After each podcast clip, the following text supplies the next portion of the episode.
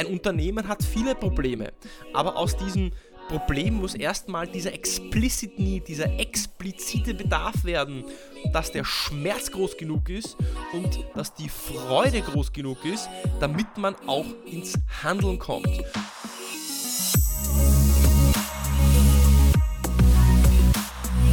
Herzlich willkommen bei Deal, dein Podcast für B2B-Sales von Praktikern für Praktika.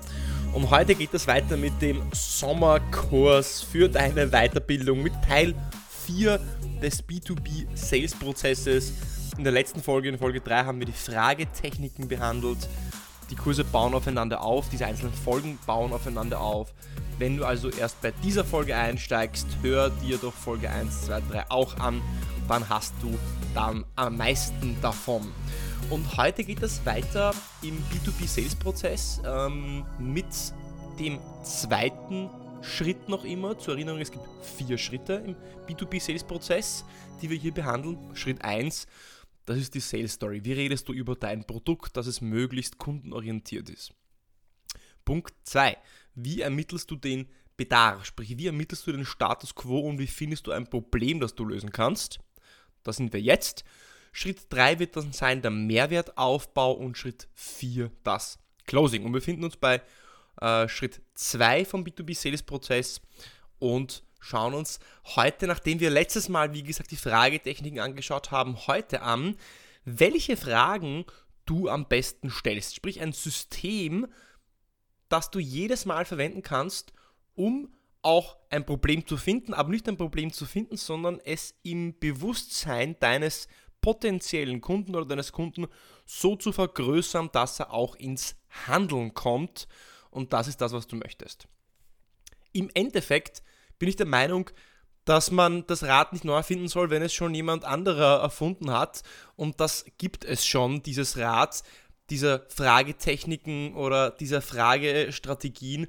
Und das ist das sogenannte Spin Selling. Spin Selling ist eine Methode vom amerikanischen Autor und Berater Neil Rackham. Ich denke, dass viele von euch das Buch kennen. Und genau ich nutze auch diese Strategie des Spin-Sellings für meinen Vertriebsansatz und bringe es auch meinem Team bei.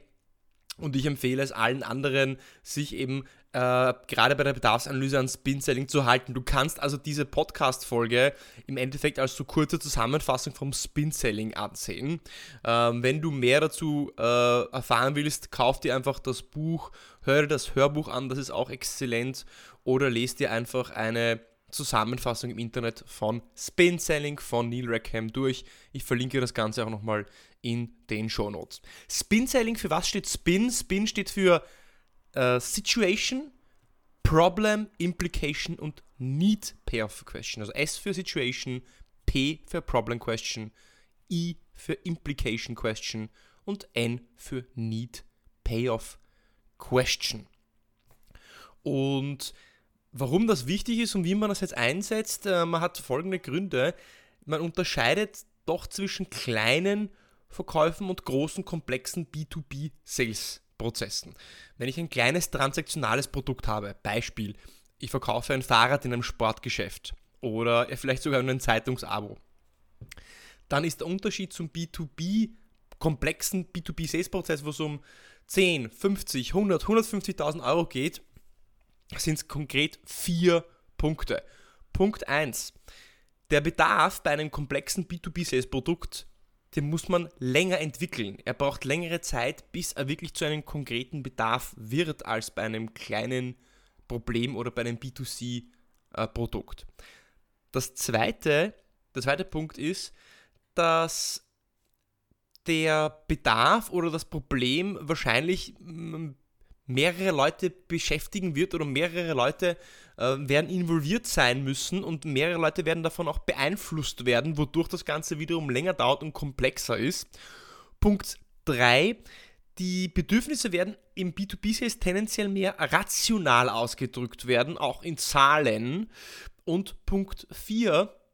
Wenn jetzt im B2B-Sales eine schlechte Kaufentscheidung getroffen wird, dann hat es meistens sehr negative Folgen für denjenigen, der das Ganze auch eingekauft hat, als bei kleinen äh, als bei kleinen Einkäufen im B2C-Bereich. Wenn ich also als Abteilungsleiter irgendeine Software einkaufe, die vielleicht 100.000 Euro gekostet hat und sich dann herausstellt, dass das Ganze für die Katz war, dann werde ich mich intern dafür rechtfertigen müssen und da wird es Konsequenzen geben. Wohingegen, wenn ich mir jetzt einfach das falsche Fahrradl kaufe, dann ist es halt eben mein Problem, dann muss ich halt damit äh, leben und schluck's halt runter und ähm, gebe es vielleicht zurück oder kaufe mir das nächste Mal ein besseres Fahrrad. Und dementsprechend gibt es jetzt äh, eben diese vier Schritte, also Spin für ähm, Situation, Problem, Implication und Need, Payoff, Question. Und gehen wir diese vier Bereiche einfach mal durch. Meistens beginnt man bei der Bedarfsanalyse erst einmal mit der Situation. Man will ja erstmal das Gegenüber kennenlernen. Man will ja erstmal verstehen, was ist denn so das Ökosystem, das die Umgebung, die Hierarchie, das Business von deinem Ansprechpartner. Das heißt, ähm, im ersten Schritt bei den Situation Questions geht es sehr viel darum, dass du einfach Informationen siehst, Informationen bekommst über den Hintergrund und Fakten. Ja, das macht jeder, das kann auch jeder und unerfahrene Verkäufer ja, nutzen das zu inflationär oder übertreiben es mit den Situation Questions. Was wäre eine Situation Question? Das wäre zum Beispiel, ähm, was für eine Lösung nutzen Sie im Moment? Ähm, wie sind Sie in der Unternehmenshierarchie eingeordnet? Wie lange sind Ihre Budgetzyklen? Oder wie alt äh, ist denn dieses Gerät, was Sie in Verwendung haben? Äh, wie viele äh, Mitarbeiter beschäftigt Ihr Unternehmen? Das heißt, es gibt dir einfach ein grundlegendes Verständnis, mit wem du es zu tun hast, dass du so ein bisschen das gesamte, wie gesagt, Ökosystem und das Umfeld des Unternehmens äh, verstehst. Diese Fragen sind wichtig, aber über, sag ich mal, nutze sie nicht allzu sehr, weil ähm, oft wird es von gerade B2B-Entscheidern als lästig empfunden, weil sie in seinen Augen ja keinen Mehrwert bringen. Das heißt, stellen wirklich nur die Fragen, die du wirklich auch verstehen musst für dein Business. Der zweite Schritt oder der zweite Punkt im Spin-Selling sind dann die sogenannten Problem Questions. Und jetzt wird es spannend, weil jetzt geht es nämlich darum, Probleme zu identifizieren, Unzufriedenheiten zu identifizieren, Schwierigkeiten zu identifizieren, die der potenzielle Kunde oder Kunde im Moment hat. Das könnten dann so Fragen sein wie zum Beispiel, ja, ähm, ist, es, ist es schwer zu handhaben, was Sie da gerade nutzen? Oder äh, haben Sie die Befürchtungen, äh, was die Qualität äh, Ihrer aktuellen Dienstleistung angeht? Ähm, oder sind Sie zufrieden mit der Herangehensweise, so wie das Ganze jetzt funktioniert? Ähm, sind Ihre aktuellen Maschinen, die Sie im Einsatz haben, sind die leicht oder eher schwer zu verwenden? Oder haben Sie mit dem Output, den Sie erzeugen mit Ihren Maschinen, irgendwelche Qualitätsprobleme? Oder wie lange dauert es denn im Moment, bis Sie ähm, Ihren Prozess abgeschlossen haben? Gibt es irgendwelche Dinge, wo Sie sagen, hm, das könnte besser funktionieren, als es jetzt funktioniert? Das heißt, du suchst so mit einer Taschenlampe im Dunkeln äh, nach irgendeinem Problem, auf dem du dich aufhängen kannst, ob der Kunde in irgendeinem Bereich unzufrieden oder äh, eben nicht zufrieden ist. Und jetzt kommt nämlich der spannende Punkt, warum Spin so interessant ist und Spin jeder Meinung nach verwenden sollte. Wenn es um kleine Sales geht, um B2C-Sales, dann war es das schon. Du musst nur die Situation verstehen und das Problem. Ich gehe jetzt hier noch das Fahrradbeispiel her. Ähm, dann reicht es, wenn du verstehst, aha, ähm, er hat kein Fahrrad und er braucht, kein, er braucht ein Fahrrad, weil er damit dreimal in der Woche in die Arbeit fahren muss. Punkt. Bei großen B2B-Sales-Prozessen reicht es nicht nur, das Problem zu verstehen, denn wie gesagt, es dauert alles viel länger, es sind mehr Leute involviert. Wenn ein Fehler gemacht wird oder ein falscher Einkauf, dann hat das direkt Konsequenzen. Das heißt, ein Problem alleine reicht noch nicht, um ins Handeln zu kommen. Und damit jetzt jemand ins Handeln kommt, musst du sogenannte explicit Needs entwickeln oder explizite Bedürfnisse entwickeln. Weil es reicht nicht, dass jemand einfach nur sagt, ich habe ein Problem. Ja, also ich habe ein Problem und zwar, ich bin jetzt nicht ganz zufrieden damit, wie lange meine Abteilung braucht, um das monatliche Reporting abzuschließen. Das ist ein Problem. Aber der Kunde muss sagen, ich habe ein Problem und ich will es auch lösen. Weil sobald ich etwas umstelle, sobald ich etwas ändere in einem Unternehmen, hat es immer viel mit Change Management zu tun. Veränderung trifft meistens auf Ablehnung. Man muss Leute involvieren, es kostet Zeit und da muss man schon auch ein explizites Bedürfnis haben und einen Grund haben, warum man auch ins Handeln kommt. Und da liefert Jetzt Spin mit dem dritten Schritt, nämlich dem I im Spin. Also wir haben gehabt, nochmal zur Wiederholung, S für Situation, P für Problem und I, jetzt kommt das dritte Punkt, I für Implication. Was ist also die Konsequenz dessen? Die Implication Questions, die quasi auf Deutsch die Konsequenzfragen. Und die Konsequenzfragen zielen darauf ab, okay, sie sagen also, äh, dass, das, dass ihr Team zu lange braucht, um das Reporting abzuschließen, das monatlich gemacht werden muss. Dann bohrst du weiter und fragst nach den Konsequenzen dessen, dass es so lange braucht. Und man könnte so zum Beispiel fragen, ähm, was für einen Einfluss hat das zum Beispiel auf andere Bereiche, die, ihr, die ihre Mitarbeiter abschließen müssen? Ähm, gelangen, äh, gelangen dadurch andere Deadlines vielleicht äh, in den Hintergrund oder werden dadurch andere Projekte verschoben, die wichtig sind, weil das Reporting so viel in Anspruch nimmt? Ja? Ähm, betrifft es vielleicht ähm, irgendwie ihre zukünftigen strategischen Ausrichtungen in Richtung Expansion, dass sie nicht so viel Zeit haben, um sich um ja, strategische Überlegungen zu kümmern? Oder ähm, führt das vielleicht zu, zu erhöhten Kosten?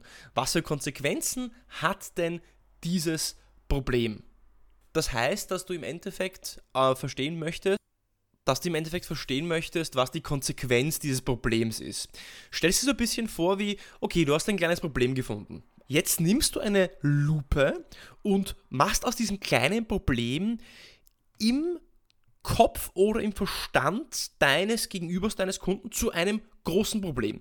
Weil oft sind sich die Kunden der Konsequenzen ja gar nicht bewusst, weil sie sich vielleicht damit ja auch gar nicht befasst haben. Das heißt, deine Aufgabe ist es, so ein bisschen rumzubohren, ein bisschen rumzupieksen, ein bisschen Salz in die Wunde zu streuen, um aus einem kleinen Problem ein großes Problem zu machen, indem du nach den Konsequenzen und den Auswirkungen dieses Problems auf andere Bereiche fragst, ja, vielleicht erhöhen sie dann auch die Kosten, vielleicht äh, können die Mitarbeiter sich nicht auf die Kernkompetenzen des Unternehmens fokussieren, ja, vielleicht ähm, werden dadurch andere Deadlines überschritten, was auch immer es ist, aber du hältst eben so ein Brennglas drauf, um diese Konsequenzen zu finden. Du vergrößerst im Endeffekt also den Schmerz. Und der Schmerz, das hört sich jetzt drastisch an, aber im Endeffekt, wir kommen ja als Menschen nur ins Handeln, wenn der Schmerz oder ja, sag ich mal, der Schmerz so hoch ist, dass wir einfach nicht mehr den Status quo mit dem, den Status quo tolerieren können. Und jetzt kommen wir direkt auch schon zum vierten Punkt. Und das ist das N im Spin. Also wir haben gehabt Situation, Problem, Implication. Implication ganz wichtig, weil jetzt wird es spannend, das machen nämlich die wenigsten die Implication. Was ist die Konsequenz des Problems? Und das vierte ist die sogenannte Need Payoff Question. Die Need Payoff Question. Die Need Payoff Questions sind jetzt Fragen, die, äh, die in die Richtung gehen, was wären jetzt die Vorteile dessen, wenn das Problem gelöst wird? Beim I, bei den Implications, haben wir eher auf die negativen Konsequenzen abgezielt. Was sind die negativen Konsequenzen? Die entstehen, wenn das Problem nicht gelöst wird. Und beim N, bei den Need Payoff Questions, geht es darum herauszufinden, was wären es die positiven Konsequenzen, die Vorteile dessen, wenn das Problem gelöst wird. Das könnten dann so Fragen sein wie, ja, mein, wie wichtig wäre es Ihnen, dieses Problem zu lösen? Oder wie würde es Ihnen helfen, wenn dieses Problem gelöst werden würde? Äh, würde es Ihnen Kosten ersparen? Könnten, wie, worauf könnten sich die Mitarbeiter fokussieren, wenn sie mehr Zeit äh, hätten, um sich auf andere Dinge zu konzentrieren? Könnten sie dadurch vielleicht mehr Innovation vorantreiben? Äh, hätten sie vielleicht sie selbst mehr Zeit, um sich um strategische Aufgaben zu kümmern? Im Endeffekt äh, geht es darum, positive Assoziationen zu finden, positive Gründe zu finden, die, dich, die den Kunden so anziehen, dass er sagt, okay, wow, ich habe jetzt die negativen Konsequenzen dieses Problems und ich habe die Vorteile dessen, dass ich sie löse. Denn auch das psychologisch löst ja im Endeffekt Freude aus. Die E-Questions waren mehr auf den Schmerz ausgelegt, die N-Questions, also Need Pair of Questions, gehen mehr auf die Freude. Es sind immer diese zwei Kräfte zwischen Schmerz und Freude und wenn Schmerz zu groß ist, der Schmerz zu groß ist, dass ich den aktuellen Status quo beibehalte und die Freude darauf, dass wenn ich mich verändere, auch groß ist, dann komme ich definitiv ins Handeln und das ist äh, das sogenannte äh, Spin Selling im Endeffekt. Ja. So, jetzt gibt es im Spin Selling, Spin Selling noch ja, zwei oder, oder, drei wichtige Unterscheidungsmerkmale. Du hast jetzt also die Situation verstanden, du hast ein Problem identifiziert, du hast Fragen gestellt, um die Konsequenzen des Problems zu verstehen und Punkt 4, du hast jetzt die positiven äh, Konsequenzen oder die Vorteile gefunden, wenn das Problem gelöst wird. Jetzt könntest du ja eigentlich ins Verkaufen reingehen. Wir werden in der nächsten Folge dann auch in den, ja, in den Mehrwertaufbau, in die Struktur eines Meetings und in die Struktur eines Pitches reingehen. Aber da möchte ich jetzt im, äh, im, im Vorfeld so einen Sneak Preview auch nochmal abgeben, weil das Spin Selling unterscheidet jetzt nämlich zwischen drei Arten, wie du jetzt dein Produkt verkaufen kannst. Punkt 1, du könntest entweder nur über Features sprechen, über Vorteile oder über Benefits. Das heißt Features, Vorteile oder Benefits. Was ist der Unterschied? Features beschreiben einfach nur das Produkt. Das heißt, das Produkt ähm, hat XY Features. Vorteile sind, dass ich beschreibe, okay, was kann dieses Feature? Ähm, zum Beispiel unsere Maschine äh, besitzt drei äh, unabhängige Generatoren. Das bedeutet für Sie, dass wenn einmal der Strom ausfällt, dass die Maschine nicht stehen bleibt und sie weiterläuft. Benefits beschreiben jetzt konkret eine Lösung auf ein Problem, das der Kunde selber erwähnt hat. Das heißt, der Kunde kann dann zum Beispiel gesagt haben, naja, also unser Problem ist es, dass ähm, meine Mitarbeiter zu lange für die Erstellung des Reports brauchen und du, hast, du verkaufst irgendeine Marketing-Software. Dann wäre der Benefit, dass du wirklich konkret auf das Problem des Kunden eigentlich sagst, ja, also unser Produkt, unsere, unsere Marketing-Software besitzt einen automatischen Textabgleich, der es ihrem Team ermöglicht, dass sie diese händische Textextraktion ja eben nicht mehr händisch machen müssen, sondern dass es eben automatisiert wird, sich ihre Mitarbeiter Zeit sparen und somit der Report jedes Mal um circa zweieinhalb Stunden schneller fertig ist, wodurch sie sich unterm Strich XY an Kosten sparen, etc., etc., etc., die positiven Konsequenzen dessen. Das heißt, der, Benefit ist das, dass ich konkret genau auf das Problem des Gegenübers eingehe. Einen wichtigen Punkt ähm, beleuchtet das Spin-Selling auch noch. Und zwar bei Fragen ist es ja oft so, dass man dass man dann schnell auch mal unterbrochen wird und der Kunde sagt, naja, jetzt zeigen Sie doch mal her, was Sie da eigentlich haben. Gerade bei dem Meeting. Ich muss mir also das Recht erarbeiten, überhaupt Fragen zu stellen. Und da ist es sehr wichtig, dass ich am Anfang einen guten Opener habe, dass der Start in so eine Bedarfsanalyse, der Start in so einen, so einen Discovery Call, wie man ihn nennt, auch gelungen ist. Und da gibt es ja, drei, drei Punkte, die du da beachten kannst. Punkt 1, stell dich aber kurz mal vor, wer du bist, ja, warum du jetzt mit dem Kunden sprichst und hol dir das Recht ab, jetzt Fragen zu stellen. Das heißt, du sagst uns quasi, damit ich Ihnen jetzt auch wirklich maßgeschneidert genau das Produkt ähm, vorstellen kann, was zu Ihnen noch passt, hätte ich jetzt auch einige Fragen zu dem, wie Sie jetzt aufgestellt, aufgestellt sind und wie Sie arbeiten. Ist das für Sie in Ordnung? Und wenn die Person sagt ja, dann hast du die Erlaubnis, die Fragen zu stellen. Und sprich auch nicht dann zu schnell, zu schnell über die Lösung. Sprich nicht über die Lösung, mach nicht den Fehler, dass du direkt nach den Problem Questions, dass du hast ein Problem gefunden, direkt mit einer Lösung kommst. Weil nur weil ein Problem da ist, wie gesagt schon am Anfang, heißt nicht, nicht, dass das Unternehmen auch ins Handeln kommt. Ein Unternehmen hat viele Probleme, aber aus diesem Problem muss erstmal dieser explicit Need, dieser explizite Bedarf werden, dass der Schmerz groß genug ist und dass die Freude groß genug ist, damit man auch ins Handeln kommt. Und deswegen musst du auch die Implication Questions fragen. Was waren die Implications Questions?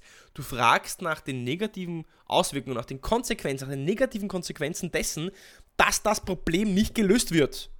Was für Konsequenzen hat es, dass der Report zu lange dauert? Was für Konsequenzen hat es, dass die Maschine äh, äh, nicht genügend Qualität liefert? Was für Auswirkungen hat es auf die Produktivität, auf die Zufriedenheit der Mitarbeiter, auf die Kosten, auf ihre eigene Arbeit? Und Punkt 3, was sind die positiven Konsequenzen, sprich die Need-Payoff-Questions? Was sind die Konsequenzen dessen, wenn das Problem gelöst wird, die Vorteile? Wie viel Zeit haben sie, werden sie mehr haben? Was können sie mit dieser Zeit alles anfangen? Wie werden sie, die, wird, wird die Mitarbeiterzufriedenheit steigern? Was ähm, werden ihre Kunden sagen, wenn die Qualität ihrer Produkte besser ist? Wenn sie weniger Ausschuss haben? Wie wird sich dann ihre Kostenstruktur verändern? Wie viele Kosten werden sie dadurch einsparen? Positive Effekte dessen. Und bevor du nicht diese Lupe genommen hast und diese negativen Konsequenzen und diese positiven Vorteile hervorgehoben hast, pitche nicht dein Produkt. Übers Pitchen werden wir uns dann im nächsten, in der nächsten Folge, im nächsten Podcast nächste Woche unterhalten. Da gebe ich dir eine Struktur an die Hand, wie du dann auch jetzt das Problem hernimmst und wie du um dieses ähm, aufgebaute Problem mit dem Spin-Selling auch einen Mehrwert aufbaust, äh, so dass der Kunde dann auch sagt, okay, perfekt, ich habe ein Problem, das ist explizit von mir so formuliert, dass ich es ändern, dass ich es ändern möchte, dass ich ins Handel kommen möchte. Sie haben mir eine Lösung angeboten und dementsprechend möchte ich mit Ihnen jetzt auch zusammenarbeiten und das schauen wir uns in der nächsten Folge an. Kurze Zusammenfassung, wir haben uns das Spin-Selling angeschaut. S für Situation, P für Problem, I für Implication und N für Need Payoff Question. Das war also Teil 4 vom B2B Sales Prozess Training und wir haben uns angeschaut Spin Selling. Wenn dir das gefallen hat, wie immer, ich bitte dich, abonniere mich auf Apple Podcasts, folge mir auf Spotify und erzähle es weiter, sodass ich noch mehr Leute und mehr Kollegen erreichen kann. Ähm, wenn du Fragen hast, wenn du Ideen hast, dann teile sie mit mir, schreibe mir eine E-Mail, schreibe mir auf LinkedIn. Ähm, wenn du Ideen hast, wer auch ab September wieder bei mir als Gast im Interviewformat auftreten sollte, sag mir auch Bescheid und bis zur nächsten Woche beim Deal Podcast.